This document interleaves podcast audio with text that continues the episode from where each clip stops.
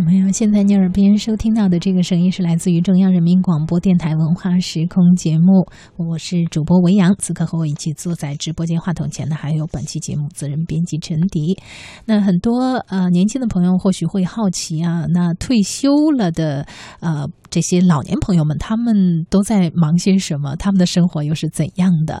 那前不久呢，记者陈迪就在哈尔滨采访到了一个非常有活力的老年艺术团，啊，特别是啊，团长李克运呢，给人一种这个活力焕发的那种感觉。他召集组织。这个创建的哈尔滨丁香花艺术团已经上演了七百多场的演出，而且他本人啊身体硬朗，精神健硕，团员们也都找到了精神的快乐。嗯，是的。那前不久呢，我在哈尔滨就见到了，呃，来到这个呃丁香花艺术团的排练厅呢，呃，就亲眼所见啊，这个李克运团长啊，在这个众多的大概有是有二三十人的这样的一个老年的朋友所参加的丁香花艺舞蹈艺术团这样的一个排练的现场。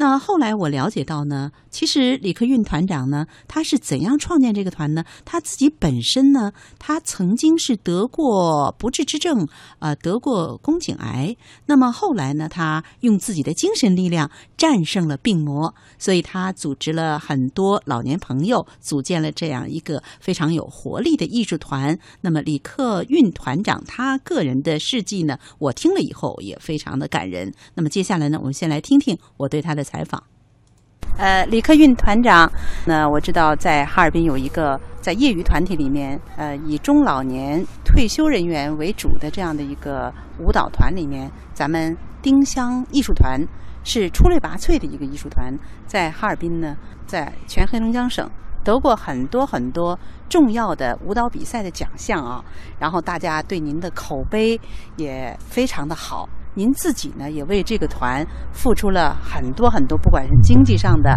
还是精力上的，付出很多很多，大家是啊交口称赞的。呃，李克运团长，那我听说您最近获得了一个体育方面的一个比赛的一个奖项，您能给介绍一下吗？呃，是这样的，我是零七年获得的呃国家的就是一级社会体育指导员的证书。这是体育方面的，他是应该四年就参加国家级。那么今年呢，呃，我就呃经过市体育局张丽局长的推荐，去参加了这个国家级的培训，一共是七天时间，呃，终于拿到了国家级的社会体育指导员的证书资格证书。哈尔滨。丁香花艺术团啊，在哈尔滨的这个呃业余的舞蹈团体里面是出类拔萃的哈，而且它是以公益演出为主的。那您能不能给我介绍一下，就创团之初，您是出于什么样的动机啊，这么投入的来啊投身到呃这个团的创建当中呢？最初的初衷是什么呢？我呢，在没办这个艺术团之前，就是零二年以前。我是一个小企业的负责人，但是呢，这里面有很许许多多的关系单位吧，他们就每天和我在一起打麻将，啊，一打就是好几年，家人非常反对，身体也就不好。后来我家老伴儿说：“你是十六岁就开始在工人文化宫工人艺术团学舞蹈了，你为什么不到广场锻炼呢？”他就拉着我到了。呃，锅炉厂门前的母亲广场秧歌队儿，到那儿一看我就喜欢上了，然后呢就在那儿跳秧歌，谁来找我打麻将我也不打。零二年跳秧歌，零三年就参加全国的比赛就获奖了，但是零四年呢就是发现特别消瘦，嗯，零几年？零四年。零四年。嗯，姑爷说那个跟我女儿说，呃，咱妈身体肯定不好。一百二十四斤，瘦到不到九十斤，这么消瘦，那不是好现象。你赶赶快领他去医院看病吧。大女儿说：“妈没啥病，你要不信，你到广场看，妈在前面领舞，跳的可欢了。”嗯，后来那个大女儿不让，大姑爷不让，说你一定说妈要舍不得，呃，拿钱，我给你拿两千块钱到哈医大去检查。后来，呃，女儿就领我去了。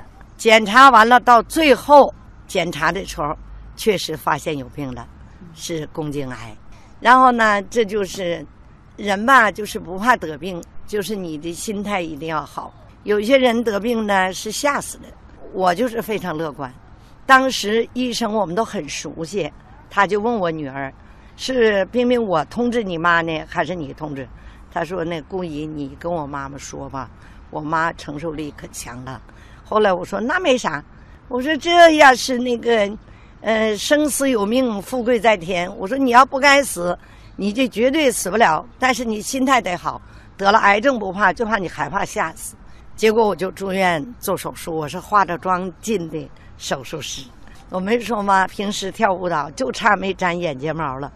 哎呀，给这帮人笑的。”我就做完了手术，三天下地，七天出院，一个月以后上班。那时候我还任，呃，哈尔滨职业高中第十六职业高中服装工厂的厂长。那么我就上班，三个月以后我又开始教节目了，教舞蹈。但是呢，嗯，在广场上跳秧歌吧，有很多的弊病，一个是呢，三面都是汽车，尾气特别严重。孩子就不同意了，说你健身不选环境，那个地方只能伤害你的肺部。他说：“妈妈，你从小学舞蹈，你就应该办艺术团。这个艺术团就这么办的，这么办起来的。所以脱离了秧歌队儿，我把我小时候在舞蹈班学习的同学都通过电话联系来，开始就七个人，逐渐二十人。就这十年的艺术团。”零二年到零六年是秧歌队儿，零六年到一六年是艺术团。这十年的艺术团进我艺术团，就是岁数大的、身体不太好的、出出进进的，将近千人。办这个艺术团呢，就着迷了，成天什么也不想，因为我会服装啊，我自己是职高服装厂的厂长，才做我都没有问题，而且我还是高级服装技师，我是给职高学生讲课的，所以这样的话办艺术团呢，就非常有条件了。呃，每年去北京一次，孩子在北京工作嘛，都到北京的呃舞蹈学院、呃民族大学、北京的王府井这个书店，都去收集一些资料，还有北京的一些好朋友，给他们获得一些演出的这个节目的资料、教学资料以及服装的资料。回来我就自己买布料就开始做了，陆陆续续这十年，呃，我投进去将近十五万，但是我自己工资吧，养老工资并不高，就是两千多块钱，这个钱从哪儿来？两个女儿和老伴儿都给，他们说妈妈，只要你不打麻将，你做完了癌症手术了，你只要健康长寿，我们支持你。两个女儿每年固定，平时给的钱不算。哎，吃饭呐，买东西都不算，到年末就一人五千元，肯定打到我的卡上。这个钱我就雷打不动，全部买布料做了服装。所以现在我就一千五百多套，五十六个民族的服装都做全了，都是家人支持。在二零零二年的时候退休的李克运呢，组织了丁香花艺术团。近十年间呢，先后有近千人参加艺术团，坚持义为义务的为群众演出，而且先后深入到社区、学校、啊村屯儿、部队、敬老院，为社区的群众啊、学生、战士和老人们义务演出几百场。那观众呢，超过十万人次。十年来，李克运先后投入了十万多元。丁香花艺术团在哈尔滨成为了远近闻名的业余艺术团体。嗯。呃，来到哈尔滨呢，啊，见到了李克运团长，并且参加了啊丁香花艺术团的排练啊。那李克运团长呢，给我的印象就是他是一个强者，呃，丝毫看不出来他曾经啊得过呃一场重病。那么另外呢，给我的印象就是他不但呃对待病魔他非常的顽强，那另外给我的印象呢，就是他全部的精力都投入在这个丁香花艺术团的创建和演出当中，所以。他刚才自己介绍，他说他会做服装，所以做了一千五百多套这个少数民族的服装，手也非常的巧。另外呢，呃，这个丁香花艺术团的这个演出的水平确实是啊也够水准。然后他在业余啊这个演出团体当中，当然是啊比普通的这个业余团体当中，我感觉是技高一筹的。好，那接下来呢，我们再来听听我在排练场录下的李克运团长和。团员的排练的情况。改了。改了忘了，改了改了忘了，改了忘了正好不这个嘛。四个，四四个，来，再练一遍，来，再练一遍，练一遍，热热身，咱们就正式排今天下午演的演的节目了啊！注意了啊，别说话了啊！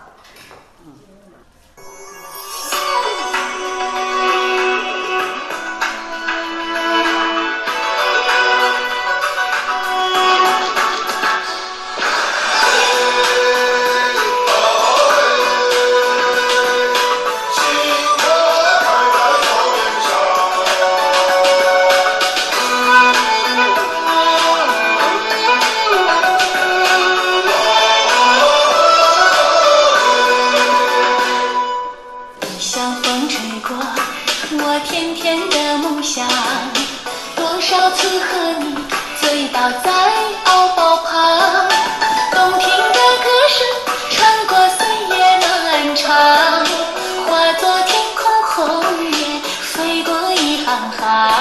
你上蜻蜓那去，上蜻蜓上来，因为你得录下镜头，哎呀呀，录下镜头啊！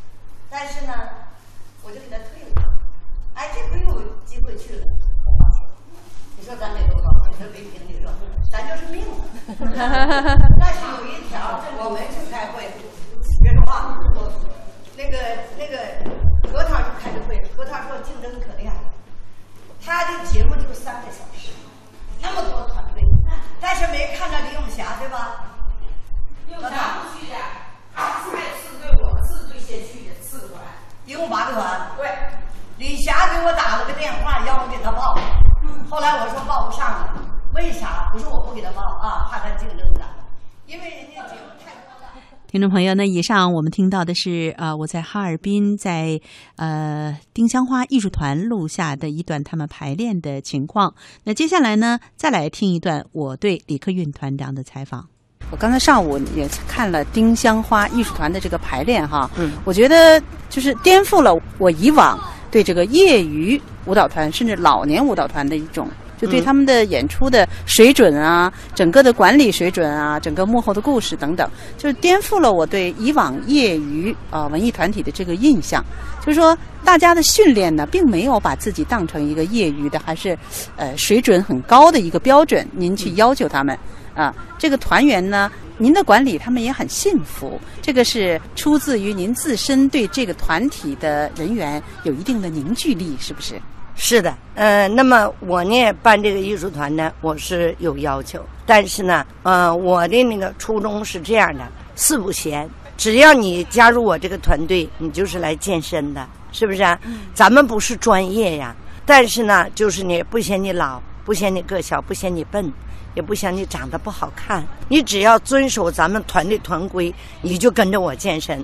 能上节目，我肯定让你上；但实在不行，不能上节目，你只能跟着健身。所以每个团员到团队以后，我都让他们签协议。第一个是遵守纪律的协议，第二个是安全协议。因为你在演出过程中、排练过程中，乃至他们来上课的走路、坐车的过程中，都容易发生一些意外。这样的话呢，签订了这个协议以后，那么都有好处，大家都注意了，是吧？要一旦发生意外，他不说什么，他的家人就不行，肯定不行。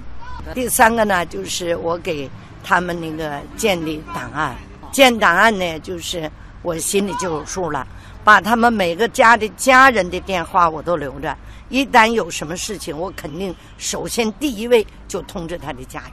那您？创立这个舞蹈团，而且是公益性的，那大家是不是也是毫无怨言的来参加这样的活动？嗯，那是啊。舞蹈团最难办的就是你排一个节目得有一个节目的服装，因为吧，你跳苗族舞，你比如说大地飞歌，是不是苗腔侗寨？你总不能穿藏族的服装，那你就是呢，它不像合唱团，合唱团呢只要留两身大长的那个袍子就可以了。唱什么合唱都可以，但是舞蹈不行。那么你看我现在四大民族，那就是呢新疆鲜族、维吾尔族、藏族，我服装全部特别全。那么还有苗族、侗族这些服装全都备了。就是我的团员，你学什么舞蹈，我都给你准备什么服装，所以大家就是非常愿意进入这个团队。那上午排练了两个节目，一个是核心哈尔滨欢迎欢迎您，对，有地方特色，哎，然后另外一个是呃社会主义价值观，是吧？对。那您就这些年来啊，排练节目可能有也有，呃，演出也有七百场，七百场是吧？嗯。每年的排练呃投入大量的精力，我看您的呃这个排练的宗旨啊，虽然它是业余的，但是还是把这个。呃，怎么说？这个核心这个主题放在这个社会主义核心价值观价值观上，是吧？嗯嗯嗯，我们是一四年接到了市委宣传部的通知，那一年呢就是畅想中国梦广场惠民文艺演出，我们演了一百二十场啊，每天是最少一个小时，可以说演遍了哈尔滨市香坊区的各个社区。广场、公园，大家对我们的演出非常认可。因为呢，一个是我的所有的那个节目都是积极向上的。那这样的话呢，后来就是提倡社会主义核心价值观嘛。那怎么办？我就想了一遍，后来我就，呃，一开始是用那个刘三姐的一问一答。什么节子高要高来？是这么一问一答，考虑不好，因为这个没法跳舞。后来就用新疆维吾尔族的这个呃歌曲，就是雅克西嘛，用雅克西，就是好的意思，好的意思，啊，的意思。哎，对对，所以这样呢，就用它编唱了这个四段，一段唱我的家乡新乡房，一段唱哈尔滨，一段唱黑龙江。我把核心价值观的内容都编进去了。那说起来，这十年已经历经十年了，这个业余团体哈，能够坚持到现在是非常不容易的。您个人也是，有没有就是说，因因为您的年岁也逐渐大了，那么这里面团员也逐渐岁数也逐渐大了，可能碰到几件事情，就使您有点灰心。有没有受到挫折的时候，自己也觉得甚至打退堂鼓？有没有这样的时候？好像从。办团到现在没有，我就是总觉得办一件事情就要他办好办到底，一直这么坚持。这里面真就是有很多事情挺不尽人意的。你比如说团员和团员之间，他们几个一起来的，另外一波他们有矛盾了，咔就把人拉走了，所以我这个节目就散架子了。这样的情况有三次，说本来应该是金奖的节目就得个铜奖，对我也是、呃、打击挺大的。但是吧，我的很多同学朋友就说：“老师你你有梧桐树，不怕招不来凤凰。你既有自己的工作场地，你又有服装，你又有这么好的人际关系，就不缺人儿。走了十个来二十，我的情况都是这么周转的，一直是这样循环。秧歌五年，艺术团十年，一共十五年呢。嗯，他们都说，哎呀，他说我前段时间自己办了个十年庆祝晚会嘛，整个晚会投入了很大的精力，我自己编的所有的连贯词儿都是我写的。我请了市文化局的局长，市体育局的局长，呃，市教育局局长，因为我是双重领导。那么体育局局长就说了，叫曲建军，他就说李老师啊，我跟处长开车往回走，我们是感慨万千呐。我们就说这个老人家自己得了癌症不害怕，坚持这么多年，他真不容易啊。这叫十五年，五年秧歌是正好对他们体育局，十年的艺术团秧歌没扔过，一直在参加各种比赛。所以他说：“哎呦，我们感慨万千，李老师，我们太服你了。七十多岁呀、我们到七十多岁还不知啥样了。是是是，就是您自己参加这个团哈，自己投入了那么多精力，嗯呃，精力经济方面，然后您跟这么多的团员在一块儿啊，就是说通过这样的业余的演出排练活动，就您自己获得什么样的快乐呢？精神上有什么样的满足呢？我是这么想的哈，呃，人活着应该是勤劳、善良、有事做，一定要对社会有奉献，你活得有意义。